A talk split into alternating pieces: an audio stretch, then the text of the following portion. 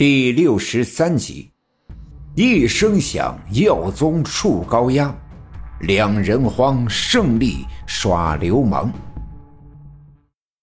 刘耀宗的家就住在村部附近，而变压器就在村部的后面。其实，刚才刘耀宗和白胜利说话的时候，就隐约的听见“砰”的一声响，不过当时没在意。现在听院子外面有人喊说变压器出事了，刘耀宗一拉屋子里的灯绳，抬头看看电灯泡没亮，大叫一声不好，撒腿就往外跑。刘耀宗媳妇儿见了，赶紧拿起炕上的大衣追出门外喊叫：“耀宗，穿上点大衣，大衣！”可刘耀宗。早就和来的那个人一起跑出了院子，不见了踪影。他们径直赶奔村部屋子后面的变压器，离老远就听见变压器附近噼里啪啦的响。刘耀宗知道，这一定是电缆线爆了。几个月前，村里的电缆线被盗，也就是在刘老七柴火垛里发现电缆线的那次。后来证实，是王革命偷了嫁祸给刘老七的。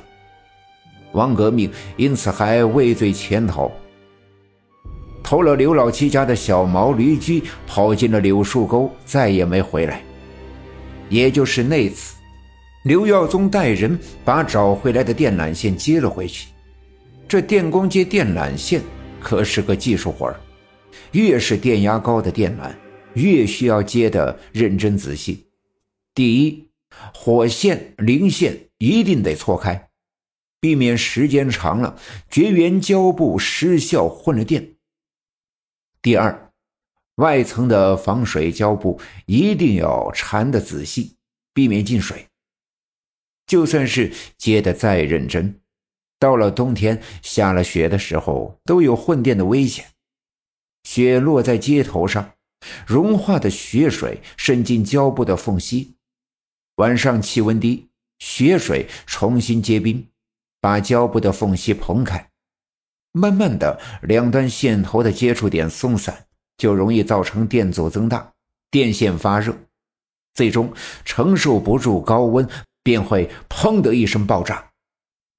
当然，这是一件极其危险的事，电压高了，就算不直接接触，都容易在短时间内让人触电。所以，当刘耀宗离老远看到地面上跳动的电线和噼里啪啦闪烁着的电火花的时候，心里一震，坏了，电缆线爆了。变压器附近的几个平时跟刘耀宗学徒的小青年都吓傻了，从没见过这样的阵势，都躲在一边，手足无措。见刘耀宗来了，都有了主心骨。冲着刘耀宗喊：“师傅，师傅，快点快点刘耀宗冲他们摆手，示意他们离线头远点一边打发刚才去找他的那个小青年去村部把拉电闸的竹竿拿来。那个小青年手脚麻利，撒腿就跑，三步两步进了村部的院子，不大一会儿就把那根竹竿扛来了。递给了刘耀宗。刘耀宗绕过地面上跳动的电线头，绕到了变压器的另一面，把竹竿高高的举起，瞄准变压器的下巴。竿头的钩子搭住了下巴的一端，用力一拉，就听“砰”的一声，从下巴处炸起了一个巨大的火球。那火球顺着竹竿一下子。窜到了刘耀宗的身上，刘耀宗浑身一抖，抓着竹竿的手冒出了一股青烟，身子一挺，扑通一声摔倒在地。倒在地上的刘耀宗，就像是一只被烤焦了的兔子，蜷缩着一动不动，不省人事。周围的那几个小青年，当时就吓傻了。想上去拉刘耀宗，又不敢，担心触电。站在原地直跺脚，不知所措。还是刚才那个去叫刘耀宗的小青年比较机灵，跑到刘耀宗跟前，一脚踢飞了那根竹竿，弯下腰，一把拉住刘耀宗的胳膊，把他拖到远离变压器的地方，冲着那几个还在发呆的家伙喊道：“还愣着干啥？快去找大夫呀！”那几个人这才缓过神来，撒丫子就跑，有的去找大夫，有的去通知村长。那几个青年把刘耀宗翻过来，仰面朝上，在身边拿来一个小木棒，掰开刘耀宗的嘴，横塞了进去，然后把手指伸进去，抠出他嘴里的沫子，然后骑在刘耀宗的身上，双手在他的胸口一下下的按。用现在的话来说，这是心肺复苏。而在那个年代，懂这个的人却不多。要不说，这刘耀宗命大，幸亏这几个小青年在城里上过几天学。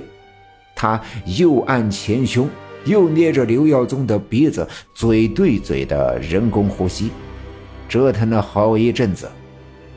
就在赵村长急急忙忙赶来的时候，刘耀宗长长的出了一口气，算是缓了过来。哎呀！